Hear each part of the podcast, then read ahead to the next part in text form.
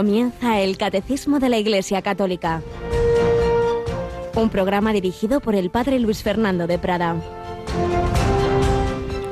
Mis ovejas escuchan mi voz y yo las conozco y ellas me siguen y yo les doy la vida eterna.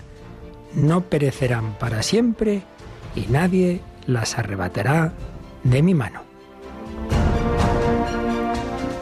Alabados sean Jesús, María y José. Muy buenos días. Qué maravillosas palabras nos dice Jesús en estos momentos al comenzar nuestra jornada. Mis ovejas escuchan mi voz. Queremos ser ovejas de Cristo. Queremos escuchar su voz. Queremos escuchar su evangelio, su palabra, la que nos dirige a cada uno de nosotros. Yo las conozco. No somos anónimos, no somos un número de una estadística como somos para el mundo político, sino que el Señor nos conoce a cada uno en particular. Mis ovejas escuchan mi voz, yo las conozco, ellas me siguen. El seguimiento e imitación de Cristo. No somos seguidores de una doctrina abstracta, un cumplimiento de unos mandamientos a un Dios lejano. No, no, no, no. Vamos de la mano de Jesucristo y yo les doy la vida eterna. No perecerán para siempre. Claro, también morimos con Él, sí, pero no para siempre, porque la muerte no es el final, como dice esa bella canción que hoy volveremos a escuchar en una versión preciosa de la Catedral de Córdoba, en homenaje a todos los fallecidos en estos días. Sigue diciendo Jesús, mi Padre que me las ha dado, las ovejas, supera a todos y nadie puede arrebatarlas de la mano de mi Padre. Por eso confianza. Somos ovejas de Cristo, confiamos en Él. Pues así vamos a ponernos también a escuchar su voz, a seguir aprendiendo lo que el Señor nos quiere decir a través de su iglesia, que Él ha fundado. Hoy nos acompaña Paloma Niño. Buenos días, Paloma. Buenos días, Padre Luis Fernando. Buenos días a todos los oyentes. Bueno, recordamos, aunque al final ya detallaremos un poquito más, que ayer pues comenzábamos ya de una manera, digamos, como más oficial, con algunos programas especiales, pues esa campaña de mayo, y una de esas dos campañas especiales que Radio María tiene durante el año, Navidad y mayo. Y contaba yo que estaba yo tentado de, de, no hacerla por en el aspecto de la parte económica, digamos, de la petición de donativos, dada la situación, pero que han sido los mismos oyentes los que me han convencido de que había que hacerla porque son tantos los que están diciendo el bien que les hace la radio y que esto hay que extenderlo y que quieren colaborar con lo que cada uno pueda, que nos están dejando impresionados. Tenemos un montonazo de testimonios, Paloma, que luego, pues si podemos leemos alguno y si no, pues en esos programas especiales y aunque ya lo diremos al final, si te parece, recuerda esos dos caminos, que además uno de ellos nos sirve también para las consultas de este tema, ¿verdad? El WhatsApp de Radio María y el correo para los testimonios. Sí, el correo de testimonios muy sencillo, testimonios y luego, pues como siempre también a través del número de WhatsApp 668-594-383, en el que luego, pues al final del programa también podrán mandar sus consultas del tema de hoy. Así es. Y luego, pues si te parece también Recuerda esa web que ya va por unas 10.000 visitas. Nos hemos sorprendido. Aquí en Radio María todo nos sorprende de la gente tan buena que tenemos. Esa web en la que uno de los aspectos que queremos potenciar en este mes de mayo es el Santo Rosario. ¿Qué nos cuentas al respecto? Bueno, pues es muy sencilla, es elsantorosario.es y la verdad es que no me extraña que tenga tantas visitas porque es muy práctica. Podemos entrar para rezar el rosario a la hora que queramos porque están pues las grabaciones del rosario de Radio María. Nos indica también los horarios de cuándo podemos rezar esta oración a través de la radio y luego pues muchos documentos que nos ayudan a profundizar en esta oración, incluso también un rosario interactivo para, para rezar acompañados. Así que es muy completa y animamos a todos a conocerla. elsantorosario.es. Bueno, pues luego hablaremos, si Dios quiere, algo más de ello. Y vamos a seguir, pues contando en este mes de mayo, vamos a recordar en esta, después de la entradilla, esta primera sección que tenemos eh, testimonial, estamos con vidas de personas que han tenido una especial relación con la Virgen María y hoy con aquel indígena San Juan Diego que canonizó San Juan Pablo II, aquel que tuvo esas preciosas revelaciones de la Virgen María.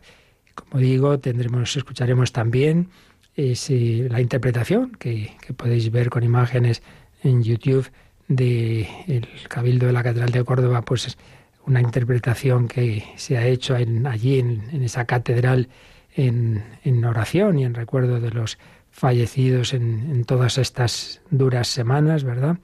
Y, luego, pues al final eh, recordaremos también o recibiremos esas consultas vuestras, pero vamos a seguir hablando del purgatorio en la clave. Hoy vamos a ver que lo que tiene mucho que ver con el purgatorio, que es el tema de las indulgencias. Bueno, pues vamos adelante con esta edición del Catecismo de la Iglesia Católica como ovejas de Cristo que queremos escuchar su voz.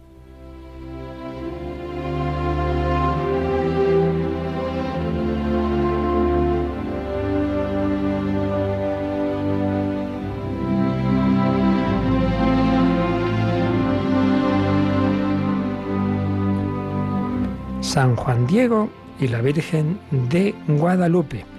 Nos habíamos quedado en ese sábado 9 de diciembre de 1531. La Virgen, con palabras de increíble ternura y cariño, le había dicho a Juan Diego que le encomendaba ir a ver al obispo, era un franciscano español que había ido en misión allí a México y era el obispo del lugar, y que fuera allí y le transmitiera el mensaje de la Virgen, que quería que se hiciera allí una, un templo, etc. Bueno, y entonces pues fue Juan Diego al, al obispado y ¿qué es lo que quiere? Este indiecito, quiero ver al señor obispo. Bueno, no le hicieron mucho caso, pero en fin, al final pasó, le dio el recado. Y bueno, claro, como es natural, el obispo diría, bueno, pues qué cosa, ¿verdad? Este chico aquí este indiecito recién convertido que se le ha parecido a la Virgen, pues no debió creérselo mucho, y le dice, otra vez vendrás, hijo mío, y te oiré más despacio. Lo veré muy desde el principio y pensaré en la voluntad y deseo con que has venido. Él salió y se vino triste, porque de ninguna manera se realizó su mensaje. Estamos resumiendo el relato muy serio, muy documentado, que se hizo muy pronto también, como se escribió en la lengua del lugar, se llama el Nican Mopowa. Bueno, el caso es que por la tarde se vuelve Juan Diego, deshace el camino y dice así el relato. Acertó otra vez con la señora del cielo que le estaba guardando, allí mismo donde la vio la vez primera. Al verla, se postró delante de ella y le dijo, Señora, la más pequeña de mis hijas, siempre también un lenguaje de mucha ternura de, de su parte, increíble la confianza que le dio la Virgen. Niña mía, Fui a donde me enviaste a cumplir tu mandato. Aunque con dificultad entré a donde es el asiento del prelado, le vi y expuse tu mensaje, así como me advertiste. Me recibió benignamente, me recibió benignamente y me oyó con atención, pero en cuanto me respondió, pareció que no lo tuvo por cierto. Ya se dio cuenta de que no le creía mucho ni poco lo que le había contado. Comprendí perfectamente, en la manera como me respondió, que piensa que es quizá invención mía, que tú quieres que te hagan aquí un templo y que acaso no es de orden tuya, por lo cual te ruego encarecidamente, señora y niña mía, que a alguno de los principales, conocido, respetado y estimado, le encargues que lleve tu mensaje para que le crean, porque yo soy un hombrecillo, soy un cordel, soy una escalerilla de tablas, soy cola, soy hoja, soy gente menuda. Y tú, niña mía, la más pequeña de mis hijas, señora, me envías a un lugar por donde no ando y donde no paro. Perdóname que te cause gran pesadumbre y caiga en tu enojo, señora y dueña mía. Qué bonito.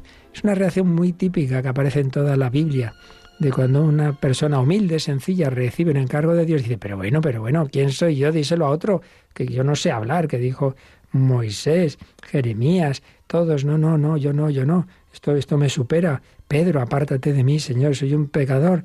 Uno piensa que siempre lo hará mejor otro, ¿verdad? Pero ¿por qué? ¿Por qué el Señor me ha llamado a mí? Le respondió la Santísima Virgen, Oye, hijo mío, el más pequeño, ten entendido que son muchos mis servidores y mensajeros a quienes puedo encargar que lleven mi mensaje y hagan mi voluntad pero es de todo punto preciso que tú mismo solicites y ayudes y que con tu mediación se cumpla mi voluntad. Mucho te ruego, hijo mío, el más pequeño, y con rigor te mando, que otra vez vayas mañana a ver al obispo, dale parte en mi nombre, y hazle saber por entero mi voluntad, que tiene que poner por obra el templo que le pido. Y otra vez dile que yo en persona, la siempre Virgen Santa María, Madre de Dios, te envía.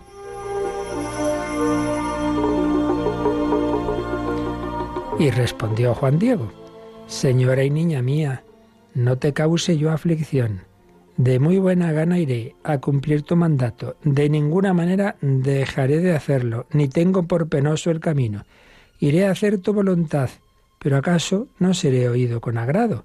O si fuere oído, quizás no me creerá. Mañana en la tarde, cuando se ponga el sol, vendré a dar razón de tu mensaje con lo que responda el prelado. Ya de ti me despido. Hija mía, la más pequeña, mi niña y señora, descansa entre tanto. Pues de nuevo vemos esa confianza madre-hijo, ese encargo que le hace la Virgen al más pequeño de sus hijos, a este que, dice, mejor díselo a otro, pero cuando ve que la Virgen insiste, se acabó, pues muy bien, iré, aunque no me hagan caso. Pues buena enseñanza para todos nosotros, lo que el Señor nos encomiende, a través de su iglesia, o por una inspiración, por un encargo de quien tiene autoridad, pues ya está, a intentarlo hacer lo mejor posible y otros lo harían mejor. A ti te lo ha encomendado el Señor, tú haz lo que puedas. Pero es que no lo voy a conseguir, eso no es asunto tuyo. No se nos pide conseguir nada, sino intentarlo todo. Tú haz lo que tienes que hacer, tú siembra, tú evangeliza, tú da tu palabra, la palabra del Señor. Lo demás, el crecimiento y el fruto o no, eso dejémoslo en manos de Dios y en el corazón de cada oyente. Así lo hizo Juan Diego, cumplió su misión y ya seguiremos viendo lo que pasó.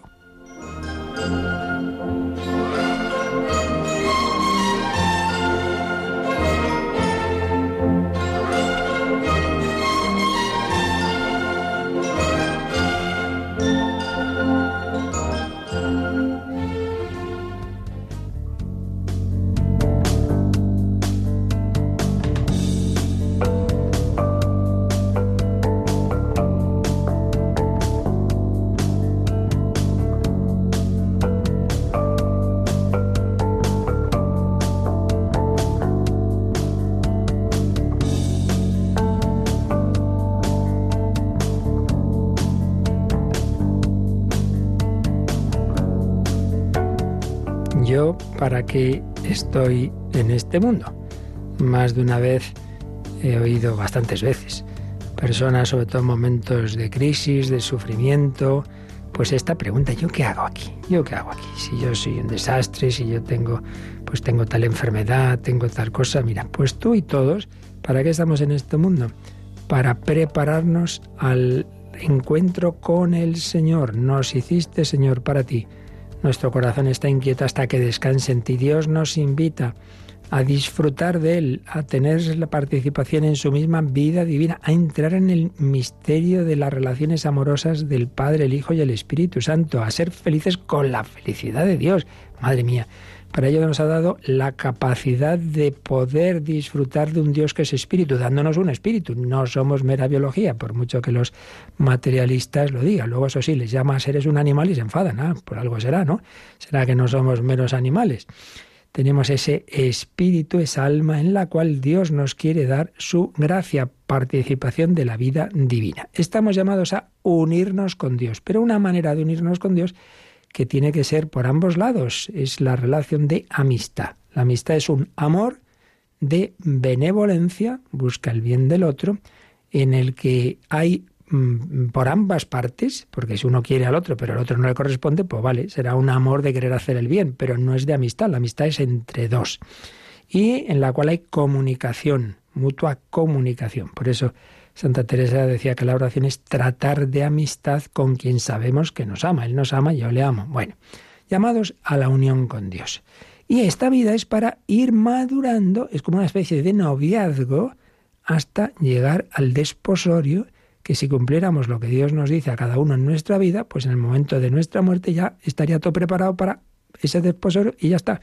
Entro directamente a ver al Señor. Como por desgracia, pues muchas veces no cumplimos lo que tenemos que cumplir, sino al revés, nos apartamos y pecamos, pues tenemos, aparte del pecado comunitario, el pecado original, una historia de pecado que va estropeando esa relación. Ese noviazgo pues se estropea y muchas veces se rompe, por desgracia. Y por eso eso tiene sus consecuencias que nos van ensuciando el alma. Entonces uno llega a llegar el momento de la, a llegar el momento de la boda y dice, pero, pero qué vestido blanco ni qué, si estoy hecho una pena. Hay que purificarse. Tengo un montón de malas costumbres que he cogido. Eh, mira, eh, le dice el novio a la novia, yo es que te lo voy a decir, pues eh, tengo una adicción a la droga, al alcohol, antes de casarme yo quiero arreglar esto.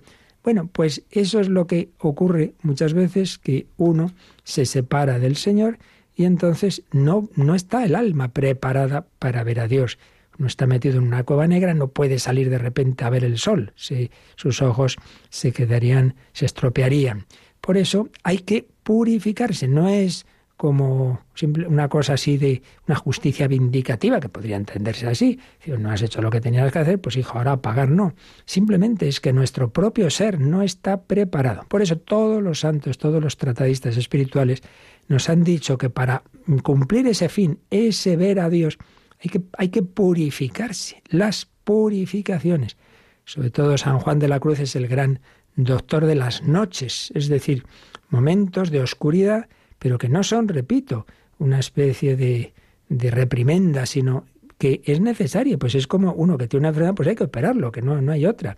Lo bueno es que si esto se hace como debemos, con amor, con fe, con esperanza, con amor, esa purificación, que, que duele, las purificaciones siempre duelen, pero una cosa es el dolor y otra cosa es la desesperanza. Tenemos alguna comunicante que dos o tres veces insiste, ay, pero entonces qué horror todo es sufrir aquí en el purgatorio. Vamos a ver, sufrir siempre hay que sufrir antes o después, porque aquí no hay más que dos.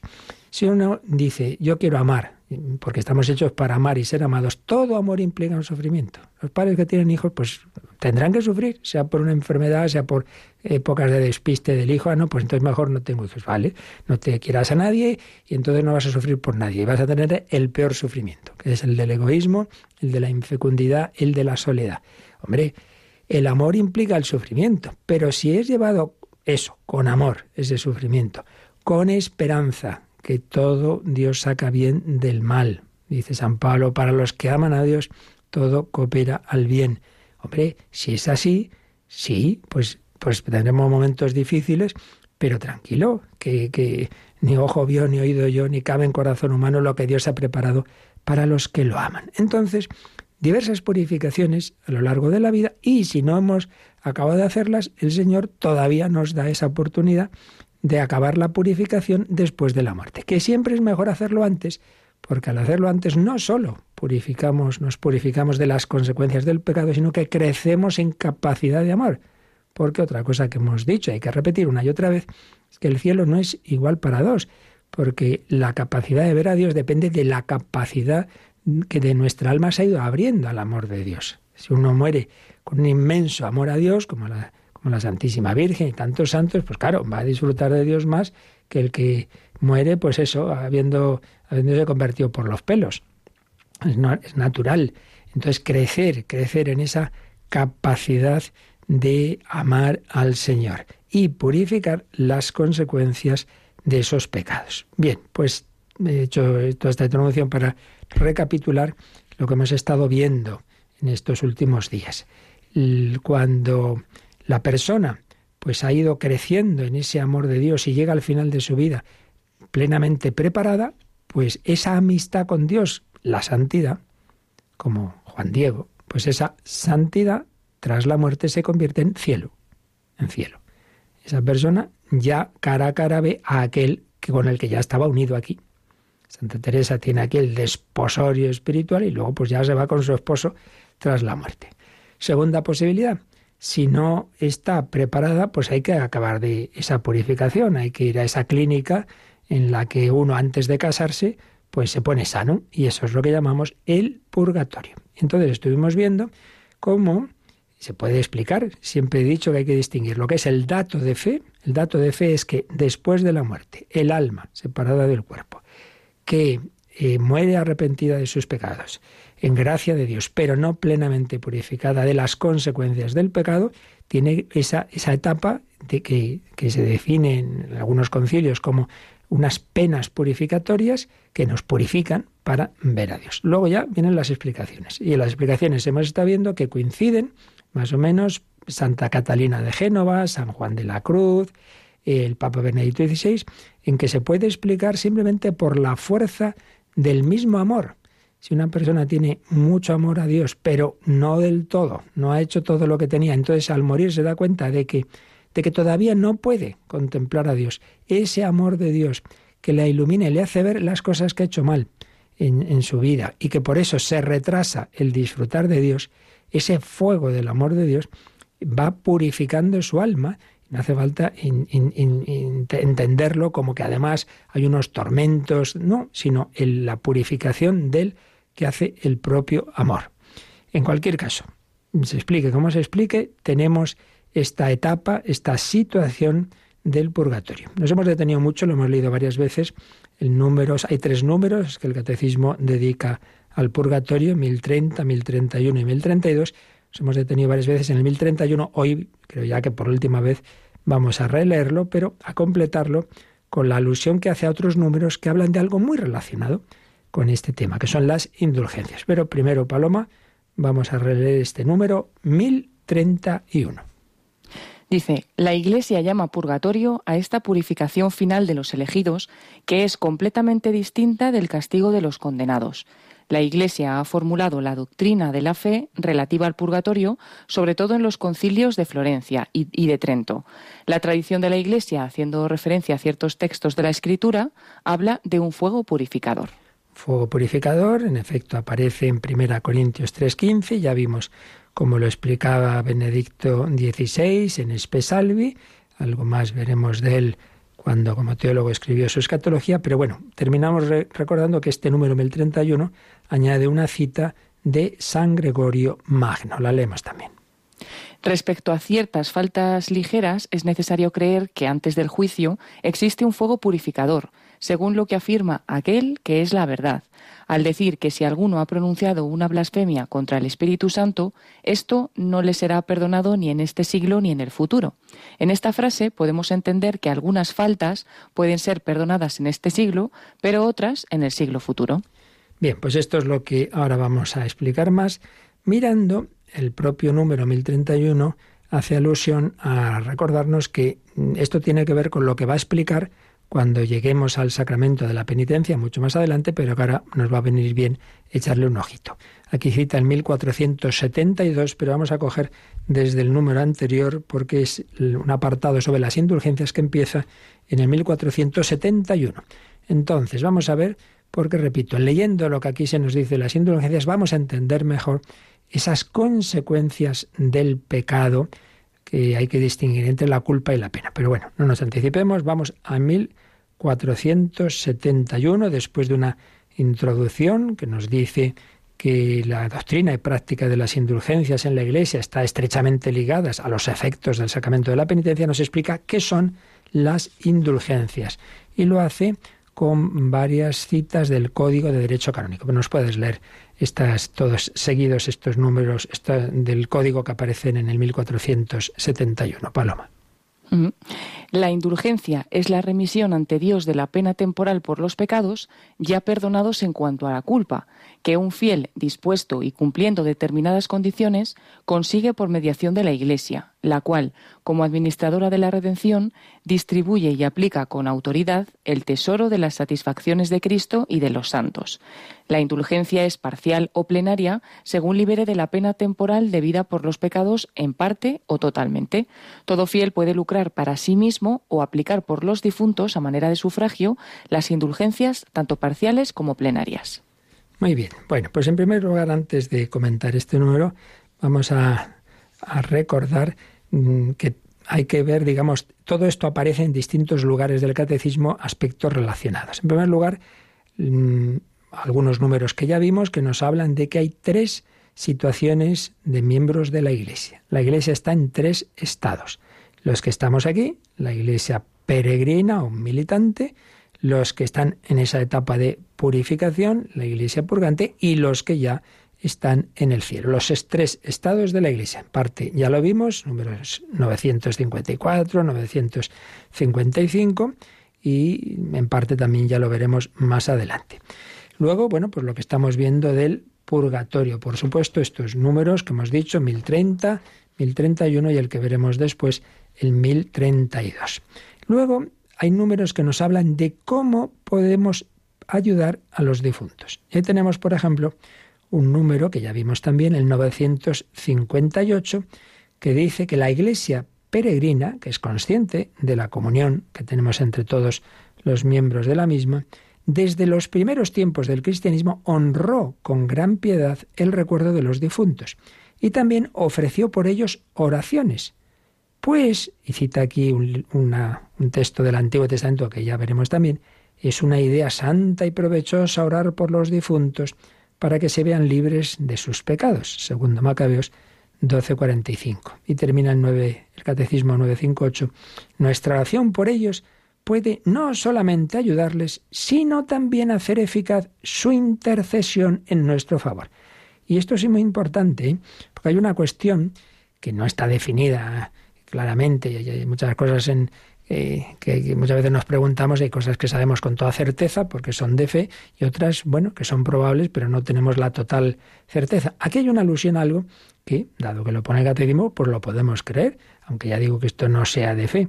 Y es que también las almas del purgatorio pueden interceder por nosotros. Por eso fijaos que dice esto. Nuestra oración por las almas del purgatorio les ayuda a ellos pero también puede hacer eficaz su intercesión en nuestro favor. Yo rezo por ellos, ellos pueden interceder también por mí. Bueno, luego el 1371 nos dice que la Santa Misa, el sacrificio eucarístico, se ofrece por todos y desde luego también por los fieles difuntos. Sabéis que siempre hay una parte de la misa en que siempre, en todas las misas, recuerda a nuestros hermanos que que durmieron, etcétera, etcétera. Siempre se hace una petición dentro del canon de la misa por los difuntos. Y esto, pues, viene de, de, claro, de siempre. Recordemos, por ejemplo, y aquí lo pone el catecismo, que cuando San Agustín cuenta en las confesiones sus diálogos con su madre, que ya intuía que terminaba su vida, y cuando ya se pone malita, y están ahí los hermanos diciendo, ahí, ¿y dónde la enterraremos? Lo oye. Y entonces dice Santa Mónica, enterrad este cuerpo en cualquier parte, no os preocupe más su cuidado, no os preocupe más su cuidado. Solamente os ruego que donde quiera que os hallaréis, os acordéis de mí ante el altar del Señor, ante el altar del Señor, en definitiva, en la celebración eucarística. Y luego San Cirilo de Jerusalén tiene este texto. Dice, oramos en la, en la Eucaristía por los santos padres y obispos difuntos y en general por todos los que han muerto antes que nosotros, creyendo que será de gran provecho para las almas, en favor de las cuales es ofrecida la súplica, mientras se haya presente la santa y adorable víctima, presentando a Dios nuestras súplicas por los que han muerto, aunque fuesen pecadores. Presentamos a Cristo inmolado por nuestros pecados, haciendo propicio para ellos y para nosotros al Dios amigo de los hombres. Qué bonito. Al Dios amigo de los hombres. Luego, pues se va a insistir en la comunión de los santos a partir del número 1474, diciendo que el cristiano que quiere purificarse y santificarse no se encuentra solo. Todos estamos unidos, nos ayudamos o desayudamos, claro. El que sube ayuda a subir a los demás, el que baja, pues también baja a los demás. Esto lo podéis ver 1474 hay una cita del Papa San Pablo VI que decía, la vida de cada uno de los hijos de Dios está ligada de una manera admirable en Cristo y por Cristo con la vida de todos los otros hermanos cristianos, en la unidad sobrenatural del cuerpo místico de Cristo, como en una persona mística, como si formáramos una sola persona en Cristo. Claro, somos miembros de esa persona, de ese Cristo místico. Se nos recuerda que hay entre todos nosotros una unión y que nos podemos ayudar.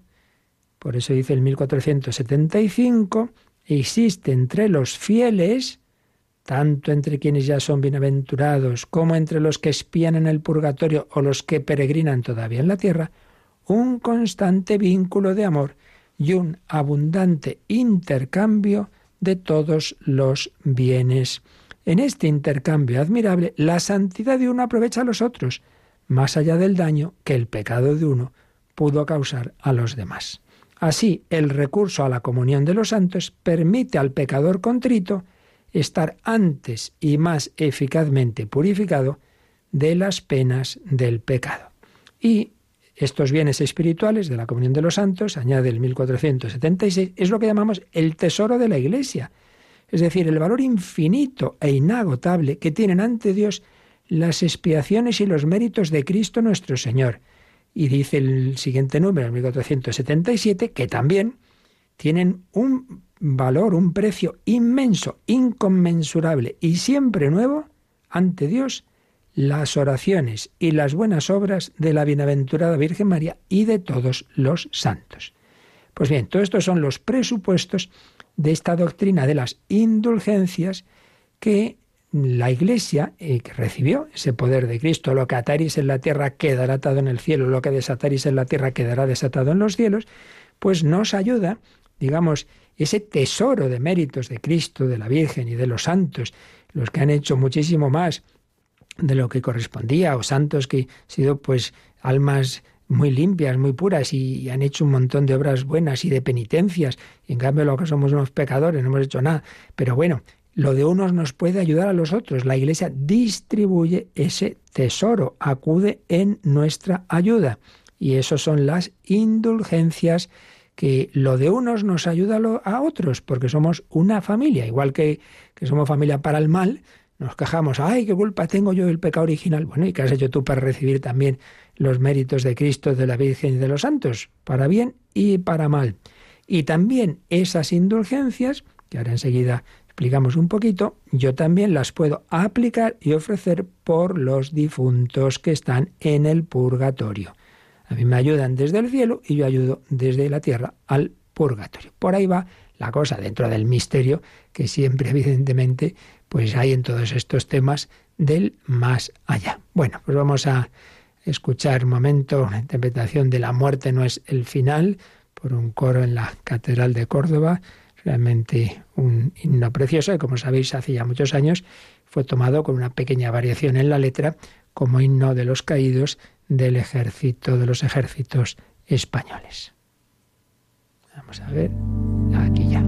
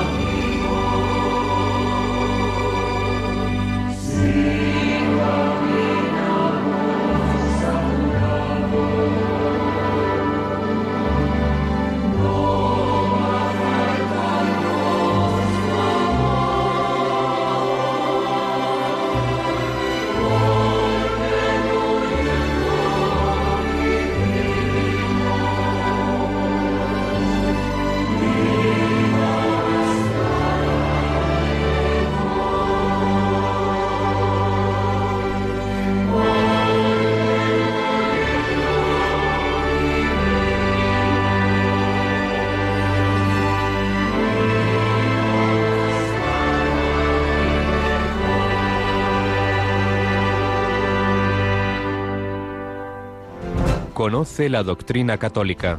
Escucha el catecismo de martes a jueves de 8 a 9 de la mañana y los sábados a la misma hora profundizamos en los temas tratados en el programa En torno al catecismo. La doctrina católica, la doctrina católica es plenamente armónica, todo está relacionado.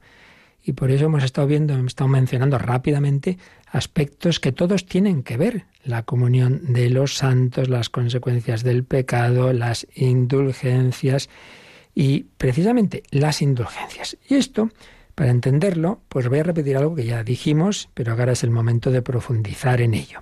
En todo pecado se distinguen dos aspectos. Lo que es la esencia del mismo, que es ofender a Dios, que es no fiarse de Dios, que es romper la amistad con Dios o al menos debilitarla cuando es pecado venial. Eso lo llamamos la culpa.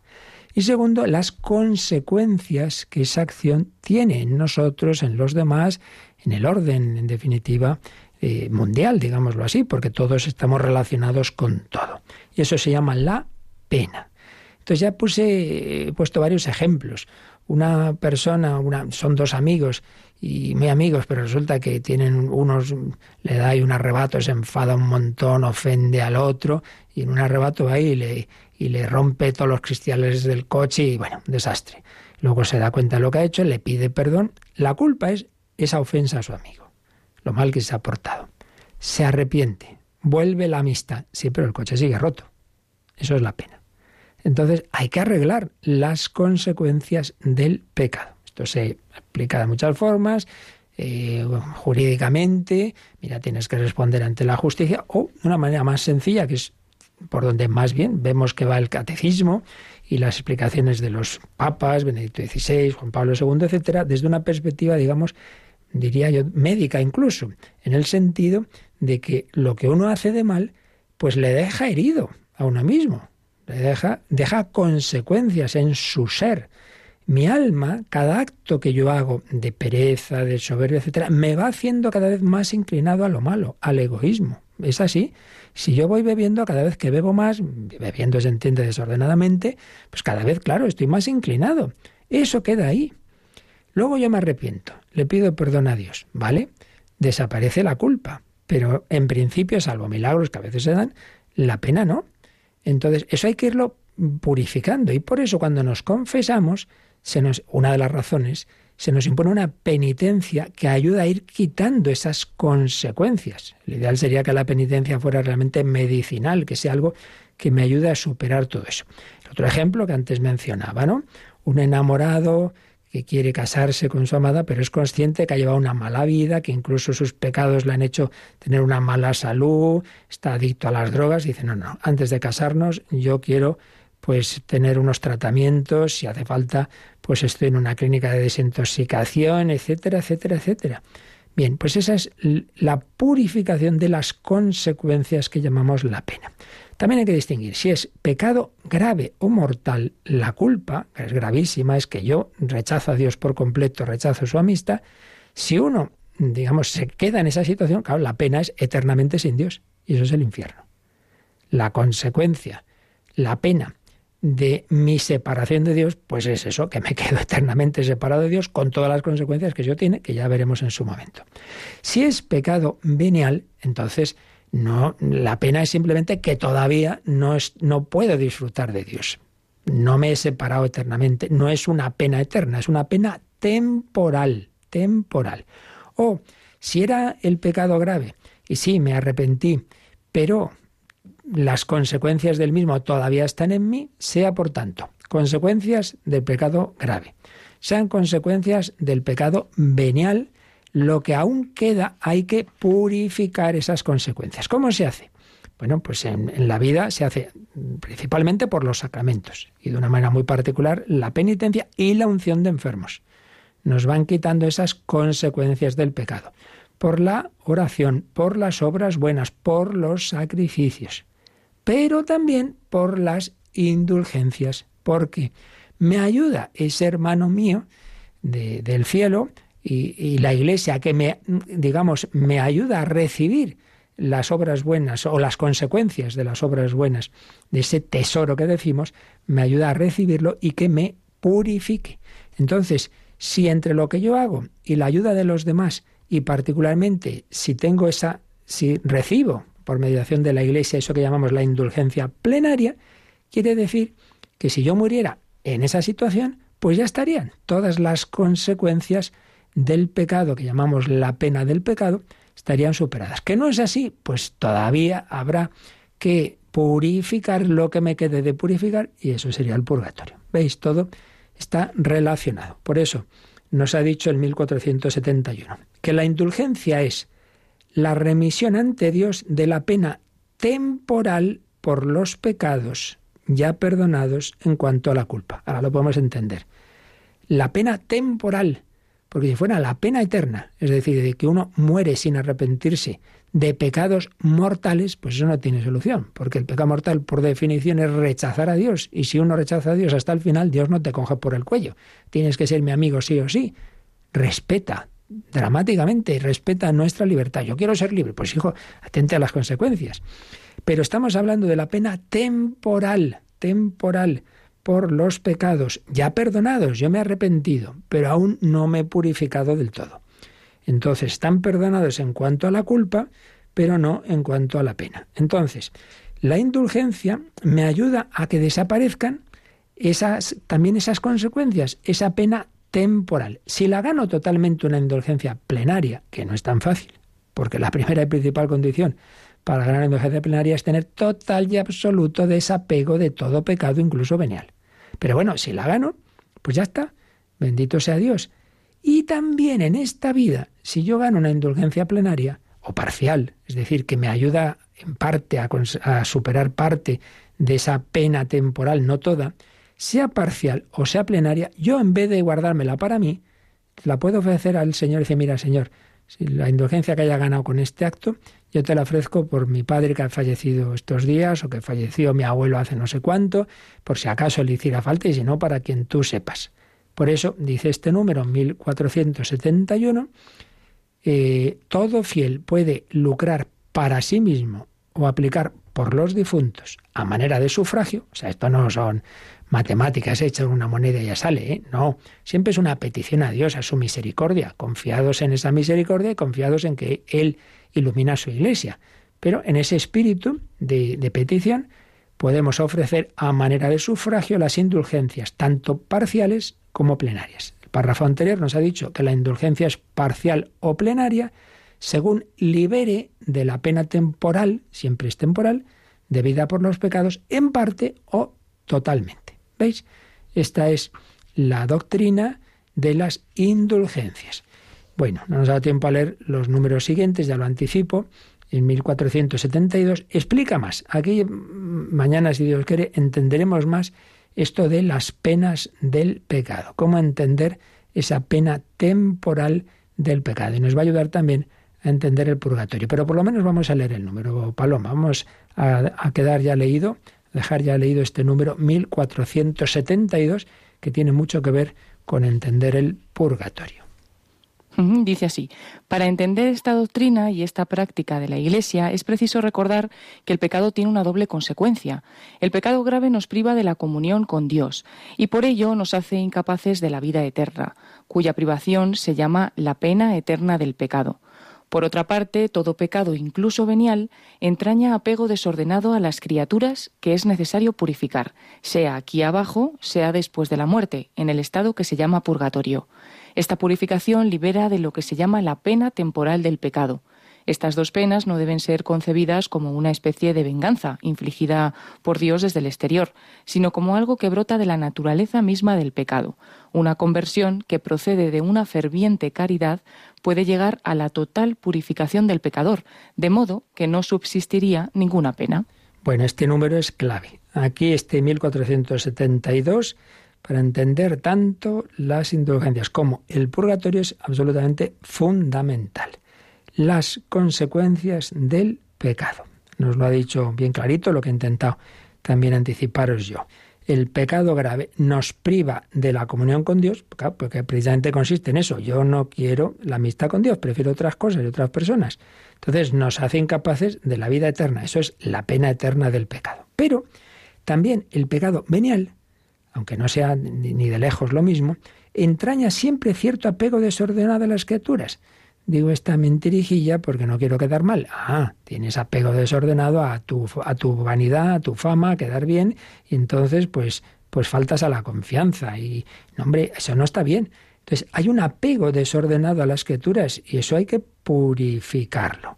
Esa es la pena temporal. Pero muy importante lo que dice a continuación, que las penas no deben ser concebidas como una especie de venganza infligida por Dios desde el exterior. ¿Veis?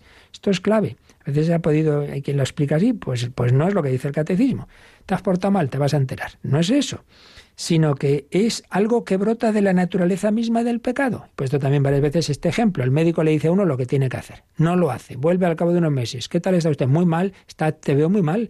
Pero esto es un desastre. Vamos a tener que operarte. Ay, qué malo es usted. Usted es muy duro. Qué negativo porque no le he hecho caso. Pero hijo, que no es eso. Que es que está tu cuerpo hecho una pena porque no has hecho lo que debías. Pues el alma está hecho una pena cuando no hacemos lo que debemos. Y eso hay que arreglarlo. Bueno, pues seguiremos viendo todo esto, ¿verdad? Y ahora tenemos unos minutitos para si tenéis consultas, comentarios, también testimonios y todo lo que nos pueda ayudar en este compartir en Radio Media. ¿Recuerdas, Paloma? Hoy mm, hay días que tenemos más medios técnicos, otros días no tenemos todos en funcionamiento. ¿Qué, ¿Por dónde pueden hoy nuestros oyentes enviar sus consultas? Así es, hoy no podremos tener llamadas telefónicas directamente, pero podemos hacerlo a través de dos medios. Uno, a través del correo electrónico catecismo arroba catecismo arroba y otra también, como siempre, a través de nuestro número de WhatsApp, eso sí, en texto, y leeremos esas consultas, es el 668 594 383. Lo repito, 668 594 383. Pues meditamos todo lo dicho y si queréis alguna consulta, pues por esos caminos.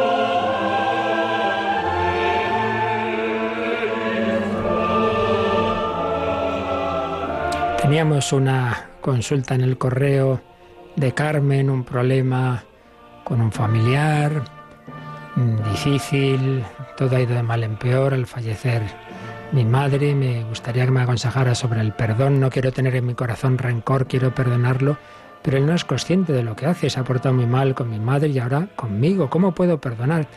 Podría aconsejarme, bueno, en primer lugar siempre digo, claro, estos temas tan personales, aquí podemos decir una cosa muy general, ¿no? Pero sí la digo porque me parece que útil para todos. En primer lugar, a veces pensamos que no perdonamos simplemente porque sentimos en nosotros, hombre, que esto no ha estado bien, o sentimos algo, pues claro, pero ¿cómo es posible esta persona? Pero si uno de verdad busca el bien del otro, a veces cree que perdonar es sentir ahí un amorcito, ¿no? Siempre recuerdo alguna persona que decía, ay, es que yo, mi marido me trata tan mal, le odio, le odio. Y yo decía que no, que no. Y un día ya le dije, pues no, voy a rezar que se muera tu marido. No, no, pobre, pero ves cómo no le odias, cómo le quieres. Quiero decir con esto que a veces confundimos el sentimiento con la actitud profunda, con la actitud profunda. Entonces, el mero hecho de querer perdonar ya es señal de que en el fondo pues, pues lo perdona. Ahora, también, ¿qué nos puede ayudar? Pues hombre, pensar como el Señor y la Virgen a nosotros nos perdonan una y otra vez y eso, y cómo miran a esa persona que, se ha portado mal y cómo pues lo, aman y, y cómo el Señor no solo perdona, sino que disculpa. Padre, perdónalos porque no saben lo que hacen. Y bueno, pues el de tu parte, el tener una actitud de, de saludo, de y luego ya, claro, es que depende del otro. Esto no es solo cuestión de uno. Luego, una pregunta repetida ya, y yo diría que no sé si de la misma persona u otra, a mí llama señor Monilla. Eh, pero bueno, volvemos a la misma. Dice, el tercer mandamiento de Dios nos dice, santificarás las fiestas.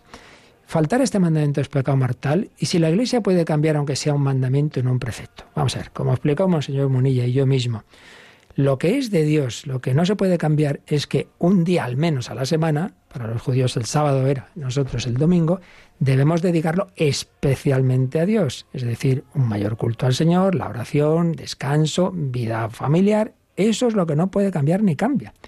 Pero la concreción que la Iglesia ha hecho a lo largo de la historia, con el mandamiento de la Santa Madre Iglesia que llamamos de oír misa entera, eh, eh domingos y fiestas de. Eso es una concreción que la Iglesia puso en un determinado siglo y que lo va graduando, porque si uno coge el catecismo, vemos también que eh, no es un mandamiento en absoluto. También se dice, bueno, uno puede estar disculpado por atención a enfermos, por salud, por cuidado de niños pequeños. Entonces, igual que lo pone igual que lo modula, puede en un momento dado dispensarlo. El párroco, todo párroco, puede dispensar de ese mandamiento a un feligrés cuando ve unas determinadas circunstancias, por mucho más un obispo en determinadas condiciones como son las que se están dando en estos momentos. Por tanto, en definitiva, lo que es el mandamiento de Dios de santificar las fiestas, ese no puede cambiar, pero la concreción que la Iglesia hace, concretando cosas particulares como es la misa, o también lo mismo con la penitencia, que si el ayuno, que si la abstinencia, o el ayuno eucarístico, anda que no ha cambiado desde las 12 de la noche del día antes, tres horas antes, una hora.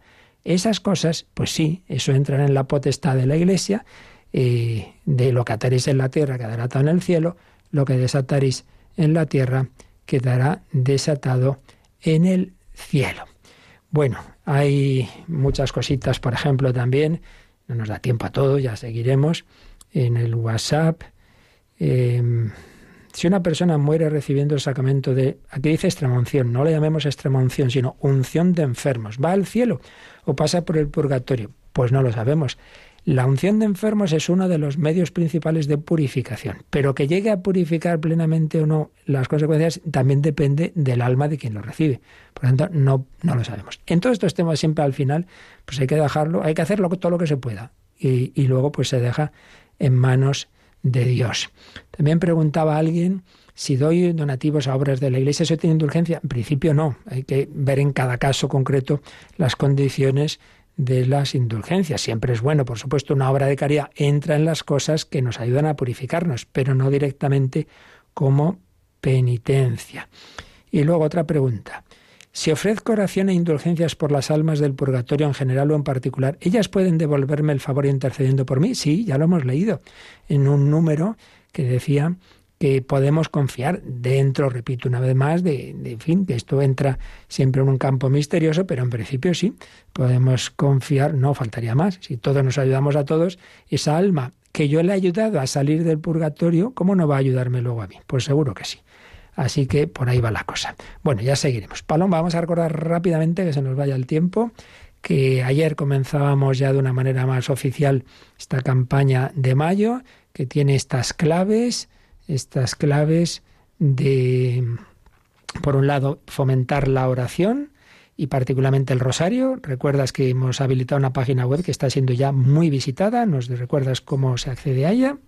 Sí, muy fácilmente, el santorosario.es, esa es la dirección que tenemos que poner y nos aparece esta página que, que, bueno, nos va a ayudar mucho a conocer más la oración de Santo Rosario y a poderla rezar incluso pues desde la página, aprender más cosas.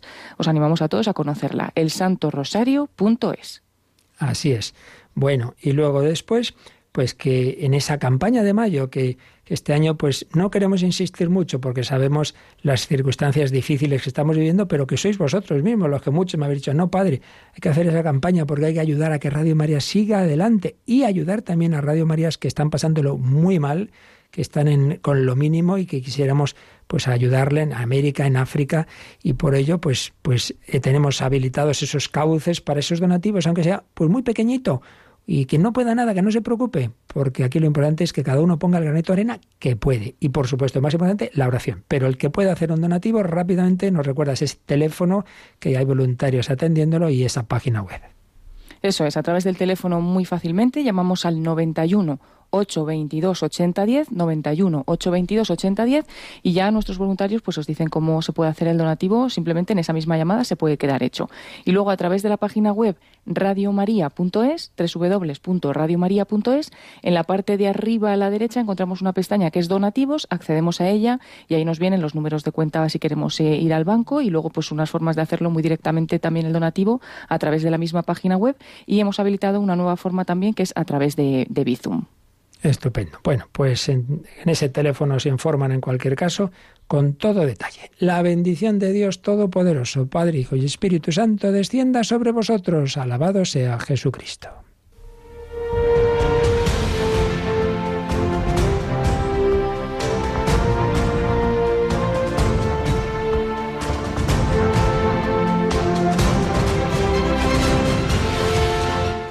Han escuchado en Radio María el Catecismo de la Iglesia Católica. Un programa dirigido por el Padre Luis Fernando de Prada.